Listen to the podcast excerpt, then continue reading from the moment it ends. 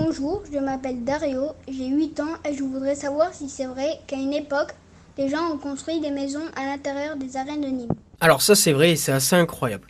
Rappelons quand même que des arènes, quand on les construit du temps des Romains, c'est bien pour des spectacles, et notamment des spectacles assez violents. Il y avait des chasses avec des animaux à l'intérieur, mais le plus important, c'est véritablement l'endroit où on vient voir les combats de gladiateurs.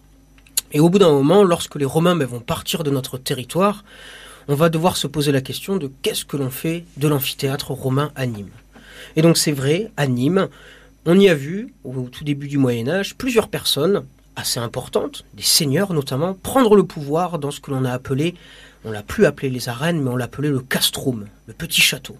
Et donc, avec le temps, une population pauvre est venue, notamment pauvre, hein, est venue dans les arènes pour pouvoir y rester et surtout se protéger euh, des, divers, des diverses choses qui se passaient à ce moment-là, comme des épidémies, des famines ou, les guerres notamment.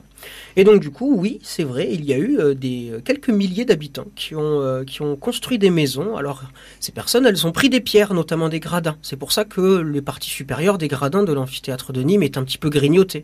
Et on a construit des maisons. Et on est même allé plus loin, à un moment donné, on a fait un petit château fort. On avait muré la totalité des arches, on avait élevé une grande tour c'était devenu un petit euh, quartier de la ville qui était quand même très important. On pense qu'il y avait au moins jusqu'à 300 personnes encore au début du 19e siècle. Et le 19e siècle, les années 1800, c'était hier pour nous.